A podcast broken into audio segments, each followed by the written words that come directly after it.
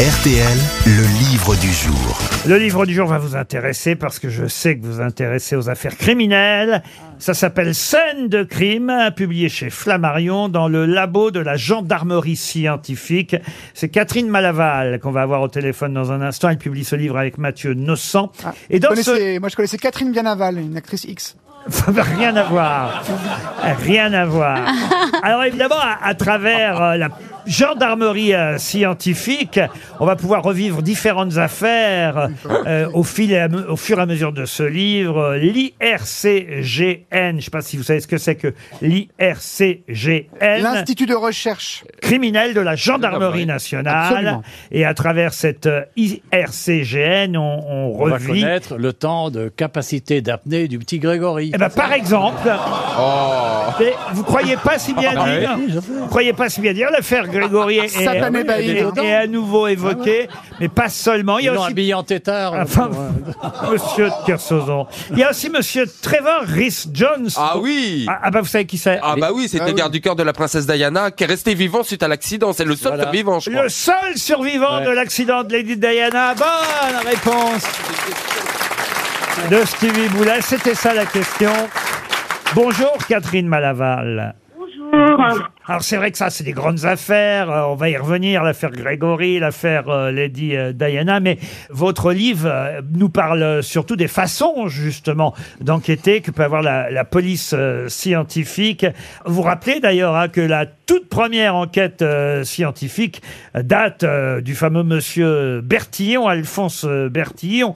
Et évidemment, il s'agissait là des empreintes digitales avec le premier criminel identifié, Henri Léon euh, Schaeffer. Et vous nous rappelez que l'empreinte de chaque doigt est unique, immuable et inaltérable, même dans le cas de jumeaux monozygotes. hein. C'est bien ça?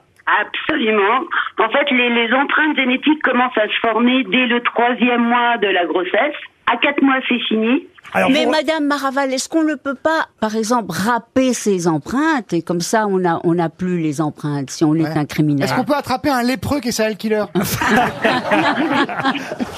Ça, c'est une bonne question. Ça a des doigts, des Oui, doigts, des doigts, des doigts sans empreinte, ça existe ou pas alors? Alors, ça se reconstitue très vite et ça reprend la forme initiale. Faudrait vraiment se mettre les doigts dans l'acide complètement pour plus avoir d'empreintes. Ah oui. Mais euh, je vous laisse imaginer la suite. Alors, vous- nous Ah parlez aussi euh, d'insectes, terribles insectes d'ailleurs, puisque euh, il s'agit des mouches qui arrivent dès qu'on retrouve un corps, évidemment, en putréfaction. Et ça, ça aide aussi la police scientifique.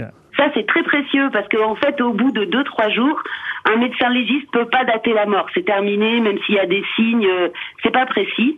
Alors à ce moment-là, on va récupérer euh, tous les insectes qui sont autour du corps, dans le corps, dans les plis, etc.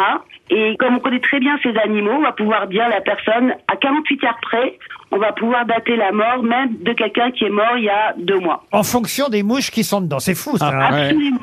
On appelle ça les escouades de la mort. Les escouades de la mort, ce sont euh, euh, les mouches qu'on appelle d'ailleurs parfois, pardon hein, pour cette expression, les fameuses mouches à merde, c'est ça hein Absolument. Ouais. Elles font un travail assez considérable. Ouais, c'est des indiques en fait. Ce Saloperie. sont vraiment des mouchardes, si vous voulez. Alors, dans l'affaire euh, Grégory, vous dites bah, qu'il y a toujours euh, une enquête en cours parce que, évidemment, on a progressé euh, dans les recherches euh, génétiques, dans les échantillons euh, ADN. Mais au fond, euh, je trouve que la conclusion de ce chapitre dans votre livre est intéressante. Vous dites, on pourra toujours trouver des preuves scientifiques. Si le suspect n'avoue pas, on aura toujours un doute. Et au final, la seule certitude, c'est quand quelqu'un sur son lit de mort dira, voilà ce qui s'est passé.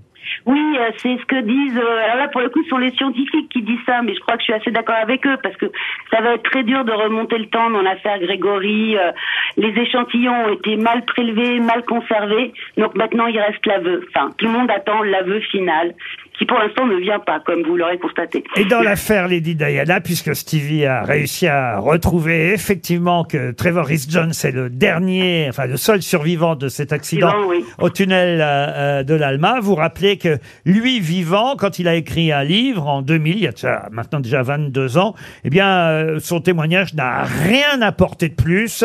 Il a un problème d'insomnie ou, enfin, d'insomnie, pardon. D'amnésie, pardon, merci. Il a un problème d'amnésie, comme moi d'ailleurs, ou, ou tout simplement il n'arrive pas, enfin, il n'a pas envie de le dire.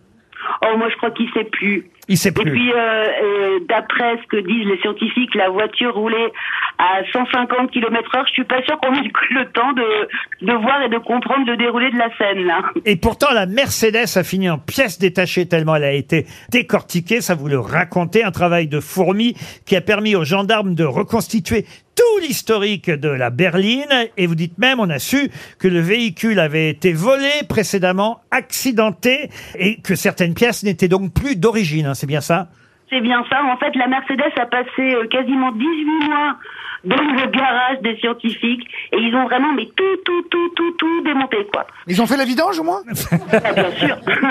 bien sûr. Alors, il y a des tas d'affaires. L'affaire, euh, ça dira peut-être euh, quelque chose à tous ceux, évidemment, euh, qui suivent. Et on le sait, ça a beaucoup de succès en télévision, hein, les affaires euh, criminelles. Je parle de l'affaire, euh, par exemple, Romain Farina, euh, l'affaire euh, Victorine Dartois, l'affaire Valérie Avril, l'affaire Plonévès du Faou, l'affaire des frères euh, Lénisa, tout ça pour donner envie à ceux qui s'intéressent aux histoires criminelles d'acheter euh, votre livre. L'affaire Flactif aussi. Ah. Et, et là, c'est intéressant parce que l'affaire Flactif, ça vous donne l'occasion de parler euh, d'odontologie et vous expliquer qu'on a tous une carte d'identité en bouche grâce à nos dents.